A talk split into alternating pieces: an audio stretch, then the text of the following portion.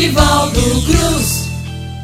E hoje a gente vai prosear com Juliana Souza Marcel. Você vai conhecer o trabalho dessa poetisa que nasceu em Oriçangas. É graduada em letras, pós-graduada em ensino de língua português e literatura. Ela trabalha em Coração de Maria e mora em Irará. Grande poetisa da nossa região, minha comadre Juliana Maciel. E hoje ela vai contar pra gente a história do famoso Didi de Cleto, um valentão lá de Irará, né? Eita, segundo ela, tá aqui no cordel e a gente vai ver. E é agora!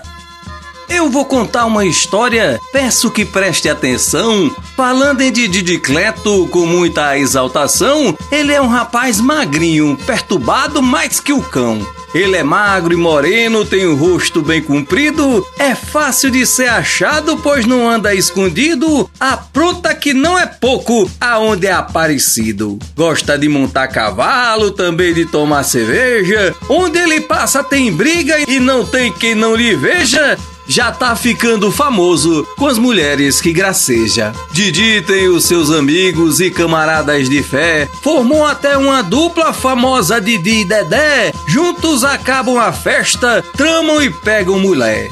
Quando tem festa na rua, ele sempre está presente, toma murro, dá porrada, quebra cara, queixo, dente, se tiver uma zoada, Didi nunca está ausente. Mostra a pinta de galã, sorriso malicioso, sorrindo meio de lado, tira onda de gostoso, e a mulher que se respeita acha ele perigoso.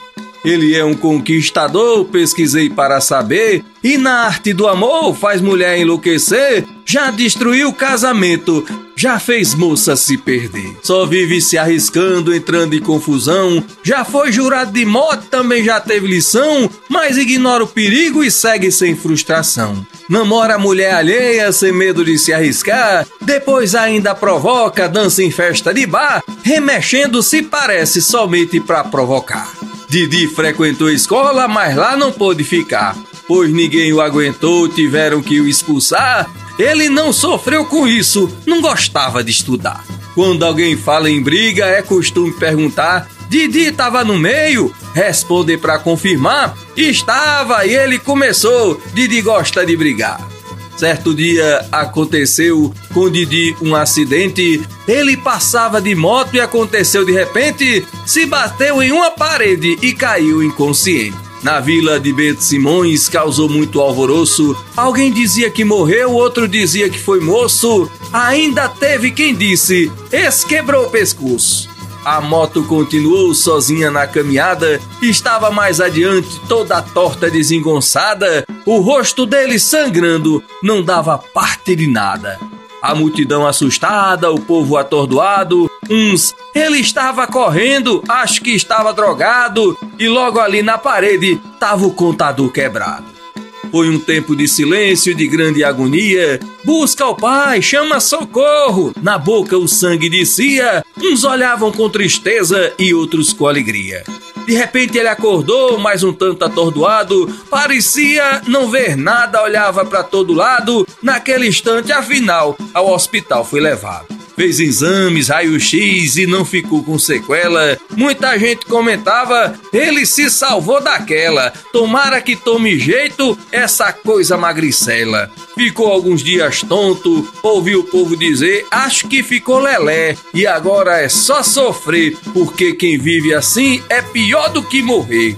Quando menos se esperava, estava Didi de volta, ainda um tanto abatido, com a cara meio torta, jurando tomar juízo, mostrar como se comporta. Mas não durou quase nada. Ele já estava atuando, o rosto já consertou, continuou aprontando, bebendo e comprando brigas, sai batendo e apanhando. Depois do acontecido, com ele falei com jeito: Meu jovem, tome cuidado, repense do que tem feito. Ele disse calmamente: Eu já não tenho conserto. Se quiser ver para crer, esse tal de Didicleto, vem aqui na nossa vila, porém fique muito perto e observe de longe. Não é bom que chegue perto. Se ele cismar contigo, a briga já tá formada, ele vai te encarar até sair na porrada, não importando quem ganhe, o importante é a zoada. Talvez eu ainda fale em outra ocasião desse tal de Didicleto que gosta de confusão, só espero que não cisme e ache provocação.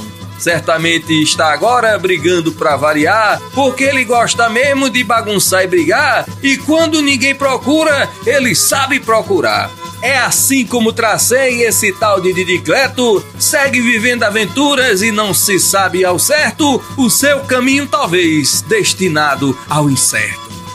Pense num caba brabo, valente, arruaceiro, eita coisa boa! É as maravilhas do cordel e se Deus quiser, sempre guiados pelo Espírito Santo e sob o manto de Nossa Senhora, semana que vem tamo de volta aqui. E não esquece nunca, viva a cultura popular nordestina, viva nós!